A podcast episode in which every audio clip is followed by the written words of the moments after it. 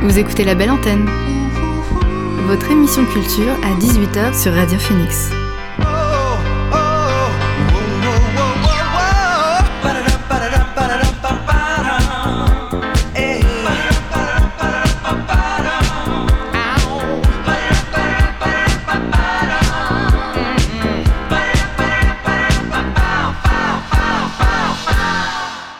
Bonsoir à toutes et à tous, c'est Alix sur Radio Phoenix et il est 18h, on est toujours à l'heure. On se retrouve pour votre dose quotidienne d'actu culturel dans la belle antenne, l'émission pour divertir vos oreilles. Et ce soir, je vous propose une émission spéciale consacrée à la bande dessinée. On commencera par un entretien que j'ai réalisé cet après-midi à distance avec le, le canet Xavier Coste. Il vient de recevoir le prix FNAC France Inter pour sa BD 1984 tirée du célèbre roman de George Orwell. Un gros coup de cœur dans la rédaction de Radio Phoenix. Dans la belle antenne également, ce sera le retour de la chronique BD justement de Jean-Marie de la librairie La Cour des Miracles qui nous fera part de ses trois recommandations pour ce mois de janvier. Enfin, en dernière partie d'émission, on s'arrêtera comme chaque jour sur les dernières actualités culturelles. Mais avant cela, on débute la belle antenne avec le son du jour. C'est parti.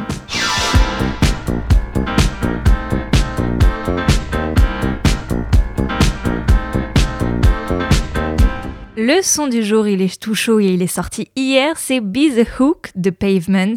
Après avoir donné à leur quatre premiers albums le traitement de réédition, de luxe, le groupe va finalement publier un nouveau coffret rempli de raretés de titres inédits pour Terror Twilight, sorti initialement en 1999. Alors en parallèle de cette réédition, les vétérans du rock indépendant livrent aussi un titre inédit, c'est Be the Hook que l'on écoute tout de suite sur Radio Phoenix. Play this one. How about that? That's right, we will.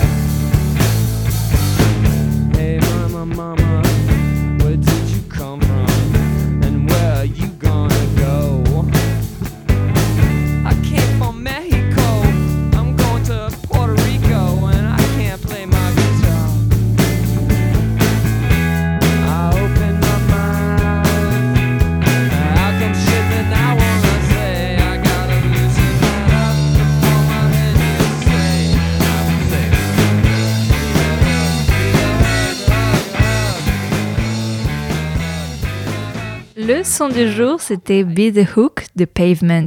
Le groupe de rock devrait, si tout va bien, partir en tournée et passer au Grand Rex de Paris le 27 octobre prochain.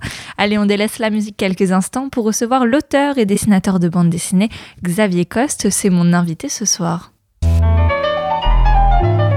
L'invité du soir dans la belle antenne.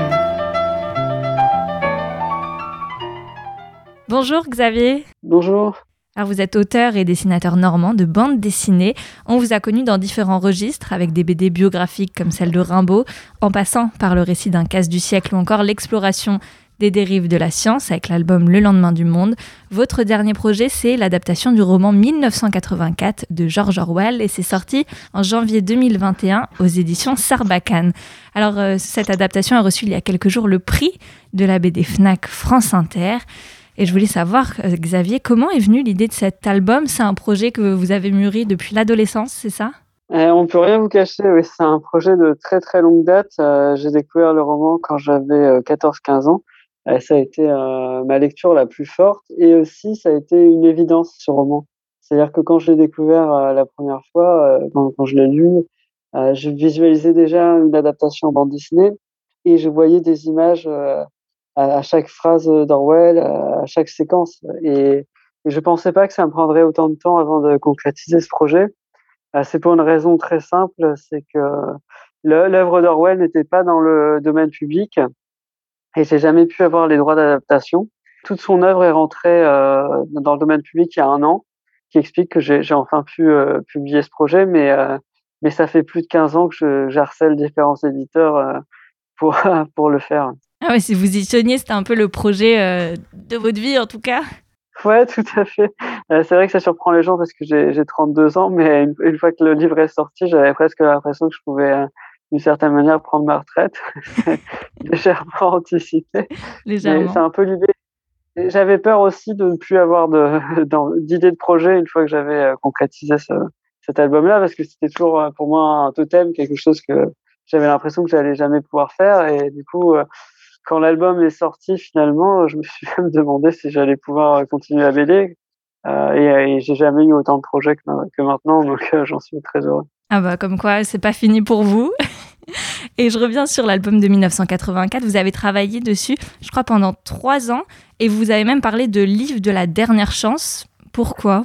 Ce qu'il faut savoir, c'est que euh, l'économie du livre, c'est quelque chose de très compliqué, que ce soit même en littérature, en bande dessinée il y a une telle surproduction culturelle que, d'exister avec une œuvre, euh, c'est très dur aujourd'hui. Euh, consomme trop de choses et du coup, euh, le revers de la médaille, c'est que les créateurs ont de plus en plus de mal euh, à vivre de leur travail.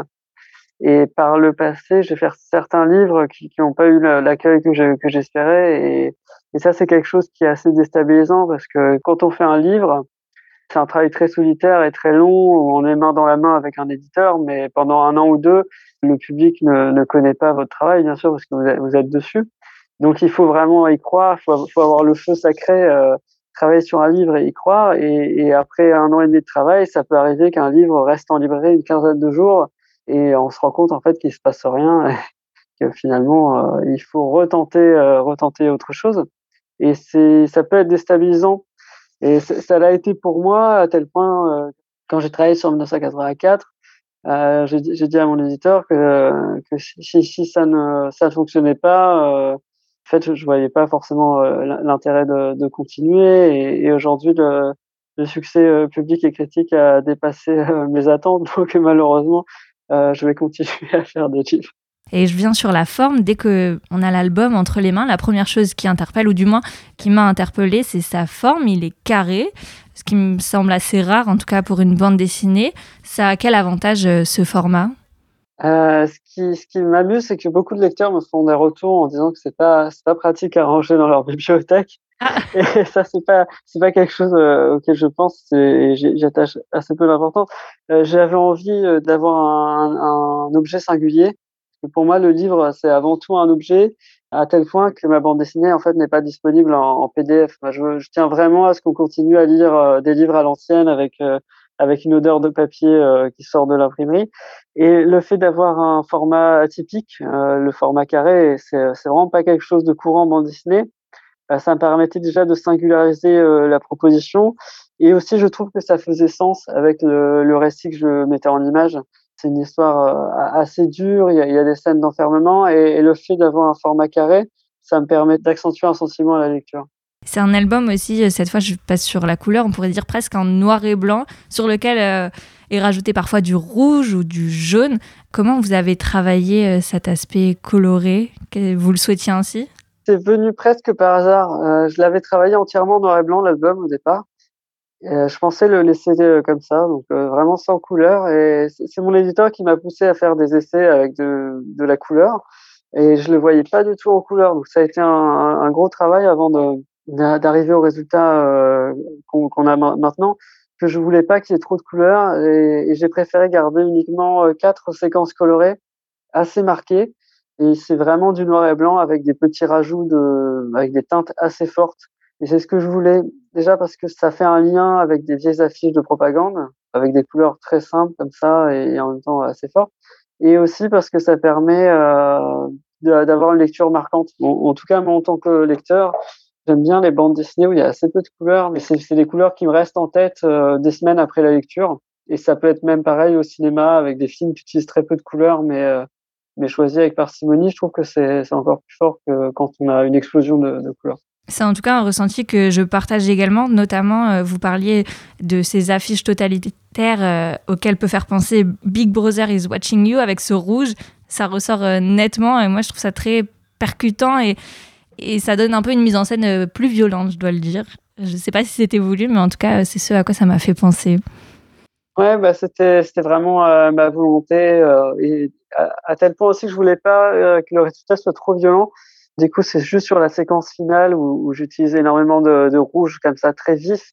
J'aurais pu être tenté de faire tout l'album comme ça, mais euh, mais le roman est déjà suffisamment et difficile à encaisser. Je voulais pas en rajouter dans le, dans le, dans le côté impression.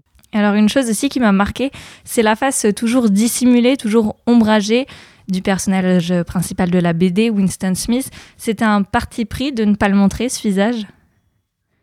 Euh, ouais, c'est venu au fur et à mesure. Euh, je me suis rendu compte qu'en, qu'en lui mettant, en fait, c'est tout bête, mais en lui mettant des lunettes et en, en occultant euh, la plupart du temps son regard avec un, jeu de reflets sur les lunettes, j'allais pouvoir dessiner ses yeux uniquement sur quelques cases quand vraiment euh, je dois accentuer son émotion.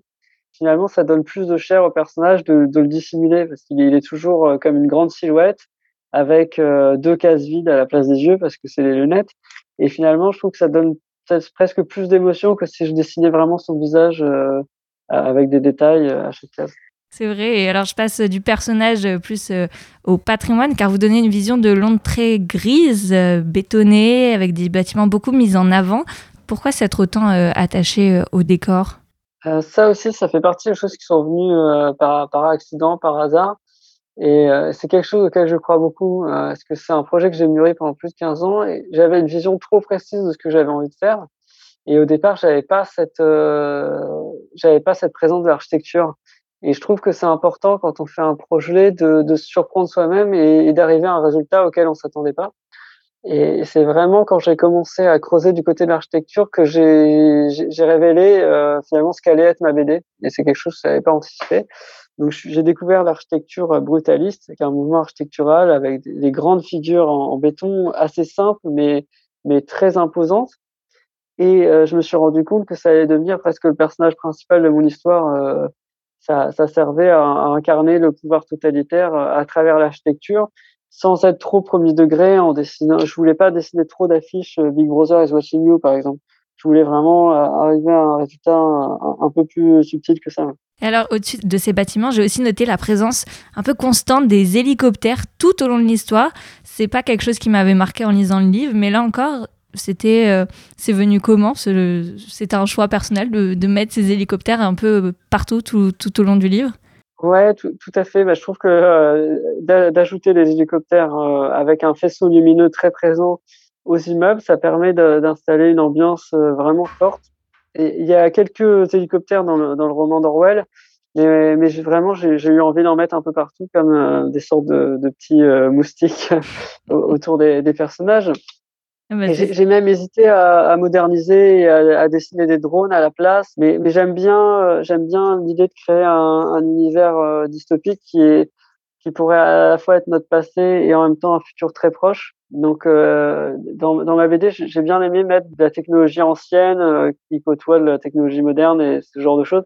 Et c'est vrai que les hélicoptères, c'est presque daté aujourd'hui, donc euh, ça, permet de garder un, un peu de mystère euh, sur l'adaptation. Je, je voulais pas qu'on ait un côté contemporain qui soit trop présent avec des, des drones comme on pourrait le voir aujourd'hui.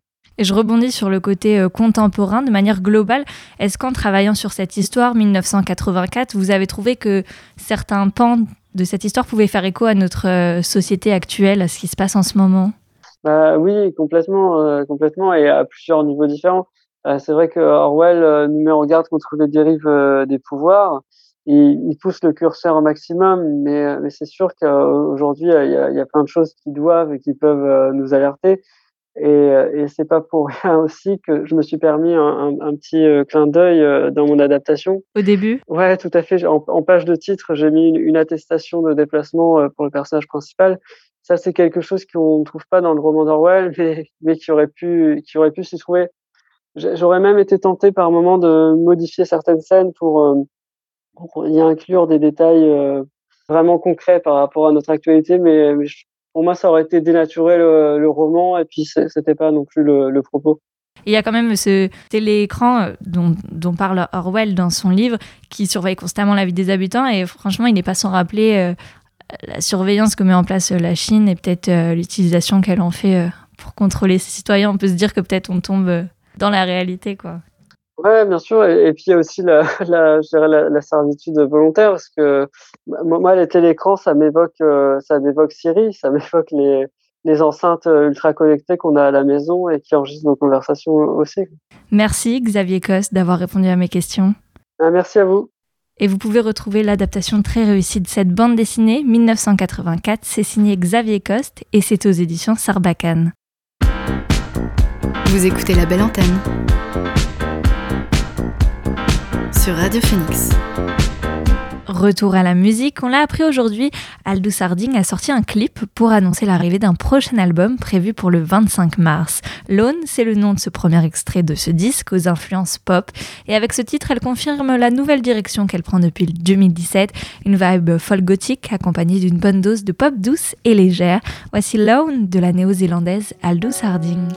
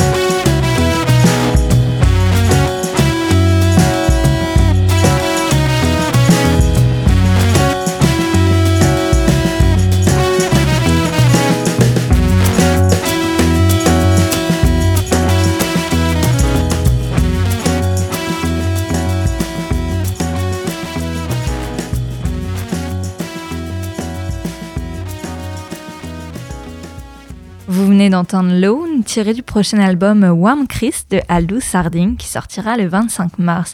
Et un autre album qui sortira également ce même jour, c'est Labyrinthitis de Destroyer. Comme son nom l'indique, il y aura un petit quelque chose d'un labyrinthe mystérieux. L'artiste en a profité de, a profité de cette annonce pour nous dévoiler Tintoretto It's For You. Le morceau s'amuse avec des idées de mystère, du fait d'aller nulle part, de la faucheuse et du fait d'être poursuivi par une chose silencieuse et innommable. On l'écoute, c'est Tintoretto It's For You de Destroyer sur Radio Phoenix.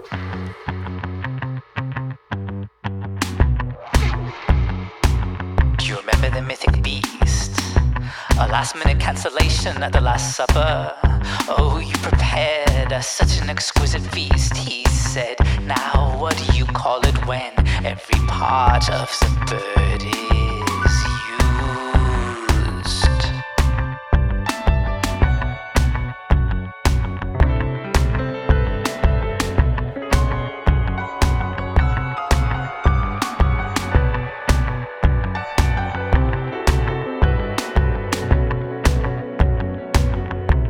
stakes, I went out west. Out past the insane desert, out past the useless farm and the parking lot where the palm trees stoop to kiss the bishop's ring with the alley cat singing and the hidden buzzer that says ocean instead of the sound of your phone ringing and ringing and ringing and ringing and ringing and ringing and ringing.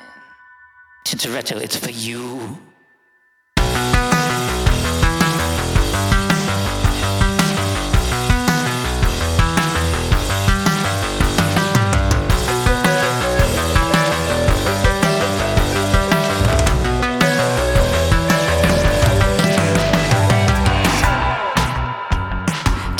Is for you. The ceiling's on fire, and the contract is binding your little one sick. Sight, insert three syllables here at night. They drop you from a great height into a war that you were born to lose.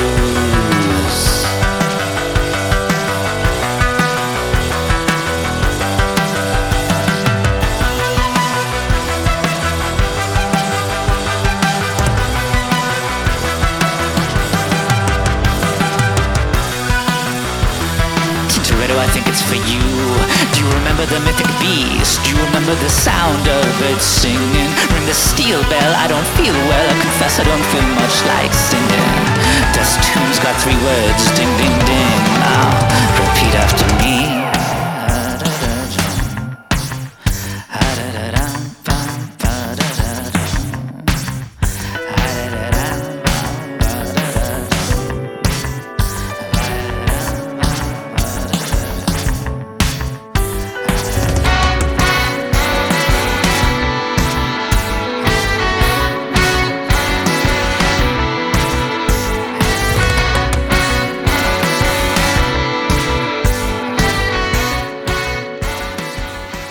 C'était Tintoretto It's For You de Destroyer dans la belle antenne.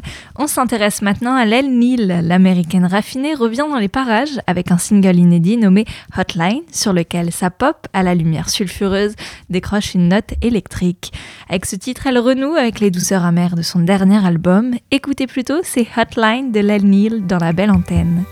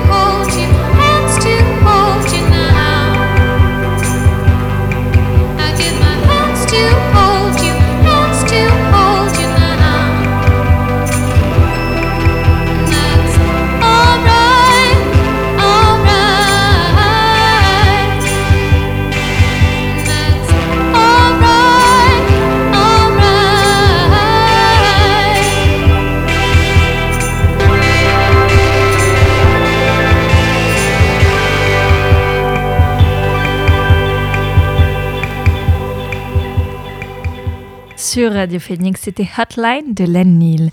On passe à présent à la chronique bande dessinée avec les trois coups de cœur du mois de Jean-Marie de la librairie canaise Brouillon de Culture. On retrouve aujourd'hui Jean-Marie pour sa première chronique BD de l'année 2022. Salut Jean-Marie. Salut Alix. Bah écoute, euh, le meilleur pour cette année. Hein. On va essayer euh, de faire un, un peu mieux que l'année dernière au niveau des animations, au niveau des, au niveau des surprises. Et bonne année à toi également. De quoi tu vas nous parler aujourd'hui? Eh Écoute, je te fais une petite sélection cette fois-ci de trois livres euh, différents. Il y a trois polars, trois polars euh, extrêmement euh, différents les uns des autres, avec euh, tout d'abord un, vrai faux polar, euh, comme beaucoup de, BD de genre de Fab Caro, c'est Moon River. Alors là, il, nous embarque vers un, polar noir purement en hommage aux, années 50, mais pas du tout au final, bien évidemment un crime vient d'être commis sur euh, le plateau. Alors un crime, pas un crime euh, dans le sens assassinat, mais dans le sens euh, une victime a été agressée. là, il s'agit d'une actrice qui est en train de tourner un western et elle se réveille le matin, écoute bien, avec une bite, soyons clairs, c'est le mot, c'est qu'il emploie tout le temps sur le visage, sur la joue, qui est dessinée ou qui est marquée euh, par un feutre noir. Et là, c'est la catastrophe. Il y a une enquête, il y a un, il y a un commissaire de police euh, qui arrive sur les lieux. Et puis là, euh, Fab Caro nous fait du Fab Caro, comme il sait bien le faire. Parfois, c'est répétitif, parfois, c'est c'est très bon. Là, c'est plutôt très bon. Donc, il alterne avec ce dessin qu'on a, que le grand public a, a rencontré dans Zai Zai Zai. Et puis, son dessin aussi très caustique et très humoristique où il se représente souvent comme dans Carnet de Pérou. Donc il y a des interrogations au milieu de l'histoire. On le voit dessiner euh, ce, récit. Ces filles qui lui disent mais papa c'est nul comme idée, on a honte, nos copines elles vont se foutre de nous, tu peux pas faire ça, c'est vraiment pourri. Bon voilà, il joue toujours sur ses codes euh, de l'humour décalé euh, et puis euh, de, ce qu'il avait déjà employé aussi dans différents types de récits comme, comme Formica, comme Et si l'amour s'était aimé, ce genre de choses. Donc c'est vraiment un, un, récit comme, comme il sait bien le faire. c'est aux éditions Six Pieds Sous Terre, là où il y a déjà eu beaucoup de, de BD de Fab Caro. Moon River, un, récit qui fait vraiment rire, sourire. Je l'ai relu ce matin, c'est vraiment très chouette. Un pari réussi pour Fab Caro. Tu voulais nous parler d'une deuxième BD, c'est Seul le silence. Alors Seul le silence, là on est euh, dans un thriller qui se passe fin des années 30, début des années 40. C'est d'après un roman de R.J. Ellory. Fabrice Collin, qui est aussi euh, écrivain et qui écrit des scénarios de BD, c'est pas pas sa première. Et Richard Guérino, très connu pour euh, sa charte graphique sur euh, le champ des striges. Là, on plonge dans l'Amérique profonde et euh, une petite ville des années 40 où il se passe pas grand chose et subitement euh, l'horreur apparaît euh, avec un crime sur un enfant qui va se répéter au fil des années. Et là il va y avoir une enquête qui va être menée par un, homme euh, qui sera inculpé au départ, un, jeune, un jeune homme euh, qui va voir aussi euh, bah, cette jeune fille dont il était amoureux être la première victime et qui va au fil des années, alors quand je dis au fil des années, c'est il y a peut-être 40-50 ans hein, qui vont se passer, Et euh, il arrive euh, avec brio à nous, nous, plonger dans cette Amérique profonde et euh, à, nous, nous tenir en haleine sur, sur ce récit assez dramatique. Et au niveau du dessin, c'est plutôt des couleurs sombres aussi? Alors c'est des couleurs plutôt, oui, euh, tu as des couleurs sombres, mais tu as des couleurs surtout qui aussi entre le jaune, le vert, le marron évidemment, avec un, avec un récit quand même, somme toute, prenant puisque tu vas suivre cet homme qui va essayer de se reconstruire euh, au fil des années, qui va être heurté par ce premier grand amour qui va être fauché avant d'être vécu, qui va essayer de, rebondir, hein, qui va se marier, qui va trouver l'amour, qui va le reperdre. Bon, j'en dis pas plus parce que ce serait gâcher l'histoire, mais euh, vraiment un récit très prenant. Et puis le dernier. Également une adaptation également une adaptation, effectivement, et c'est la deuxième euh, en ce qui concerne Fred Duval, euh, qui est connu euh, plutôt pour ses récits d'anticipation du chrony, Carmen McCallum, J, Travis. Il, avait fait il y a déjà quelques temps chez Air Libre l'adaptation d'un Bussy, Michel Bussy, donc l'écrivain français, avec les Nymphéas Noirs. Là, il revient avec cette fois-ci un dessinateur brésilien que j'adore, qui s'appelle Pinheiro, un avion sans aile, alors euh, ça peut rappeler, il y a un jeu de mots, hein, L c'est E, 2 L, E, ça rappelle la chanson, et ça se passe à cette époque-là, de Charlie Couture, avec euh, un avion sans aile, A-I-L-E. Euh, alors là, il s'agit d'un récit dramatique aussi, où un avion provenant de Turquie se crache littéralement dans le Jura, en haut d'une montagne tout le monde meurt, sauf un bébé. Un truc assez exceptionnel. Et ce bébé va être euh, le, centre d'une emprise et d'une bataille entre deux familles.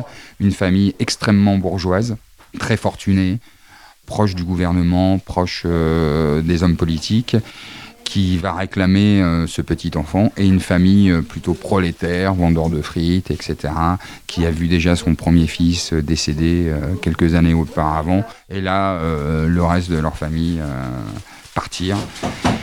Et tu vas avoir une enquête jusqu'aux 18 ans de ce bébé qui est une jeune fille, qui est une femme donc, qui, qui à l'heure de sa majorité va recevoir certains indices importants sur ses origines.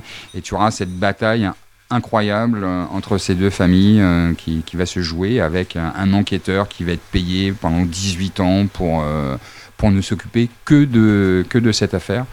Et là aussi, c'est un vrai, un vrai pari réussi de, de Fred Duval pour la deuxième fois. Pour cette adaptation de Un avion sans aile, est-ce que tu veux rajouter un mot aussi sur le dessin eh ben, peut-être Écoute, moi le dessin de Pinheiro, je le trouve euh, très beau euh, et très surprenant parce que c'est quelque chose d'assez classique et en même temps d'assez inattendu. C'est comme tous ces dessinateurs de, pays euh, qu'on connaît peu à travers l'art graphique. Il a son propre style, il a vraiment un trait en même temps familier et en même temps si particulier à, son, son univers. Donc euh, ça choque euh, absolument aucun lectorat, je pense, que ce soit le lectorat classique ou celui qui est un peu plus exigeant euh, dans, dans, les BD indépendantes, par exemple. Ce qu'il avait déjà fait précédemment chez Sarbacane était très très beau. Et, et là, bah, c'est une fois de plus vraiment un, pari, comme je te disais, réussi. Et, et une adaptation très chouette. C'était les trois recommandations BD du mois de Jean-Marie, libraire de la Cour des Miracles. Merci, au revoir.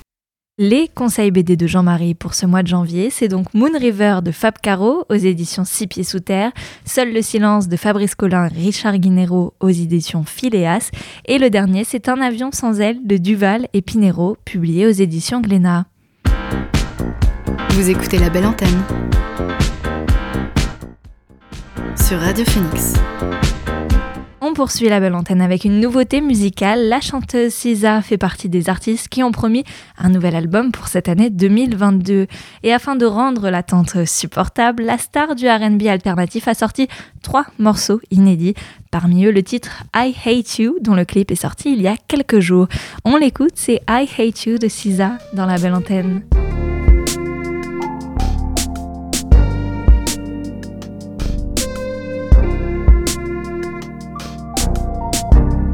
I be so sick of you niggas, y'all contradicting. I be so bold myself, can you come and fuck me? I feel so ordinary, so when you around me. Treat me like corduroy, wear me out. Arguments, you air me out. Tripping about your whereabouts. I can't keep no conflict with you, boy. Can we just rub it out? I don't want no steady with you. You know you my plug, and I can't shake this habit. No, I've been out, baby. Heavy reminiscing. Heavy on the missing. You wish it was different than what it was. I've been out, baby. Lost in the lion. Lost ain't no finding us. I've been out, baby. And if you wonder if I hate you, I do. Shitty of you to make me feel just like this. What I would do to make you feel just like this. If you wondered if I hate you, fuck you. Shitty of you to make me feel just like this. What I would do to make you feel just like this. Used to be too solid till you scramble me. Used to be your rider, you meant to handle me. Used to be non-violent till you ambush me. Now I'm at your ballin' with you. Now I'm at your silent treatment. That mean no permission. Missionary getting boring. Can you switch positions? Hard to say your soul, you don't ever listen. No, no. I've been out, baby. Heavy reminiscing. On the missing. You wish it was different than what it was.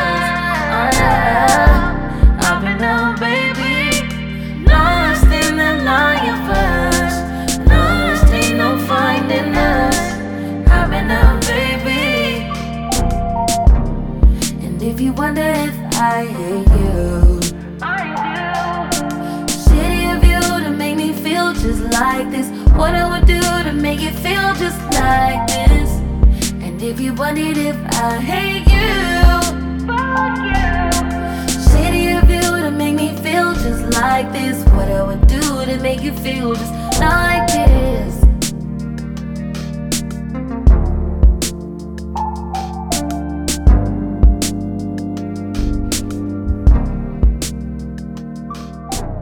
Dans la belle antenne, vous venez d'entendre I Hate You de César. Lancé il y a 10 ans et soulevé par un phénomène internet, Odezen a sorti vendredi dernier son cinquième et dernier album, quoiqu'il le considère comme seulement leur troisième. Dessus, le trio bordelais perpétue ce mélange de musique électro-rap, tour à tour dansant ou planant. Cette fois, je vous propose de découvrir leur titre San Pellegrino, c'est Odezen dans la belle antenne.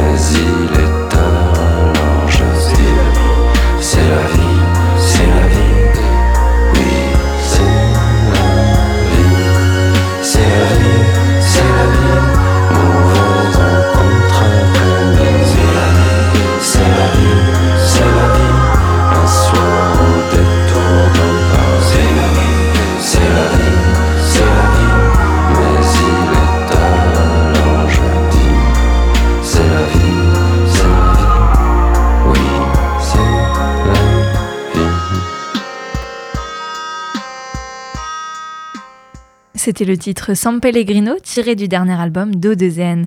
Allez, comme chaque jour, on passe aux actualités culturelles qu'il ne fallait pas rater aujourd'hui.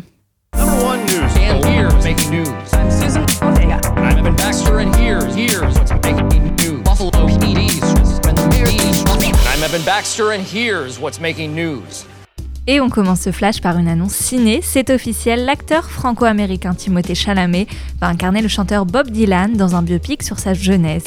Intitulé Going Electric, le film, toujours en développement, sera réalisé par James Mangold, tandis que Bob Dylan sera le producteur exécutif du film. On reste dans le secteur du cinéma, cette fois en s'intéressant à la soirée des Oscars 2022, car on a appris hier par une annonce de la chaîne ABC que la célèbre cérémonie allait retrouver un maître de cérémonie pour la première fois depuis 2018.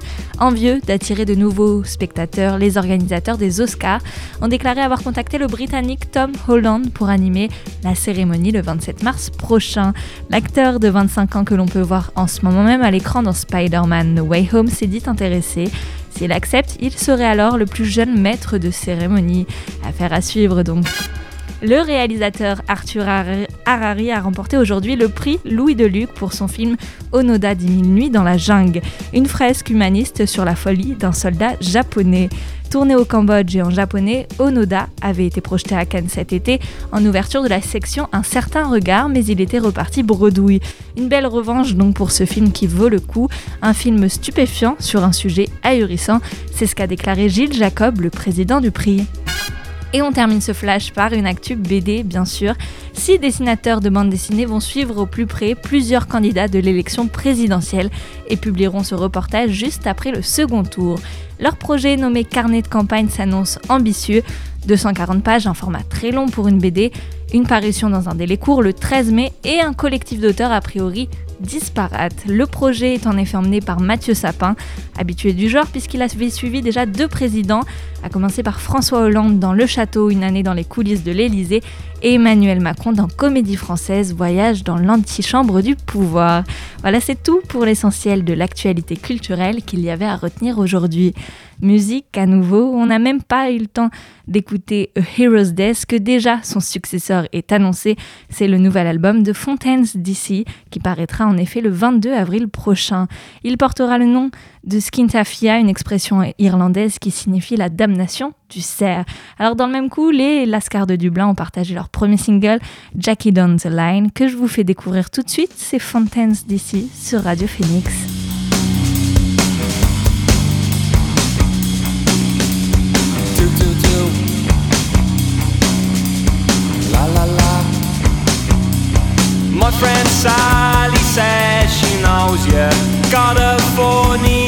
point of view says you've got away with murder. Maybe once or maybe two. Something happens in the morning when I can't see those failing eyes. I can't find a good word for you. Does it come as a surprise? I don't think we rhyme. I will wear you down in time. I will hurt you, I'll desert you. I am Jackie down the line. Said this Sally about a future before you bought up her as well. If all you want is answers.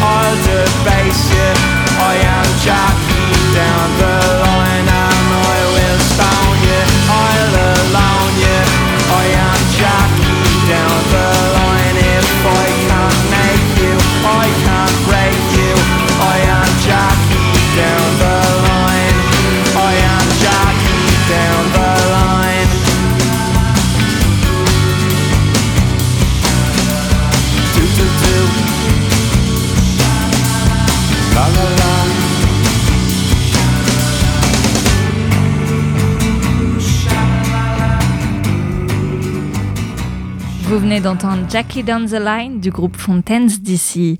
Après avoir dévoilé en octobre dernier Running Away, un titre baroque pop, Kate Lebon nous offre aujourd'hui un troisième extrait coloré de son album à venir en février, un titre qui nous plonge dans le registre de la synth pop envoûtante.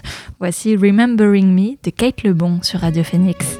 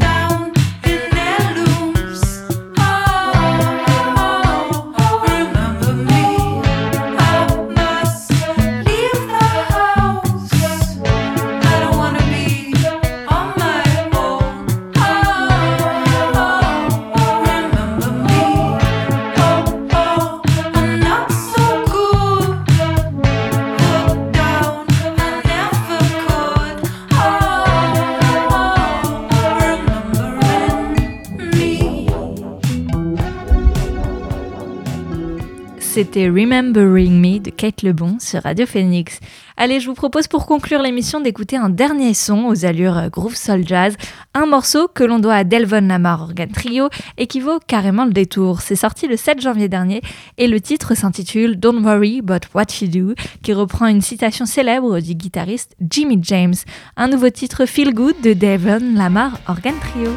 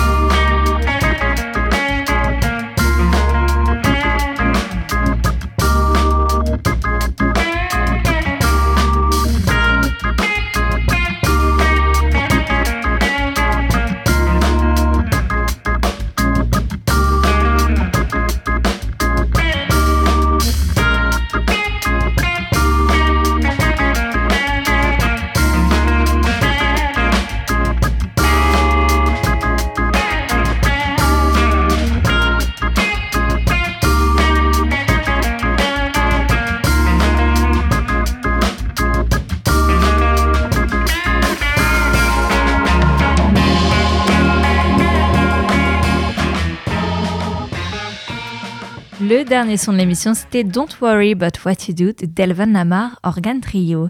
Et voilà, la belle antenne, c'est fini pour aujourd'hui, mais vous pouvez écouter ou réécouter l'émission en podcast sur le site Radio Phoenix ainsi que toutes les plateformes de musique. Demain midi, retrouvez Fact News présenté par Imran et à 13h, votre journal La Méridienne en compagnie d'Edgar. De mon côté, je vous donne rendez-vous à 18h, même heure, même lieu. D'ici là, continuez à ouvrir en grand vos oreilles. Bonne soirée à tous. Ciao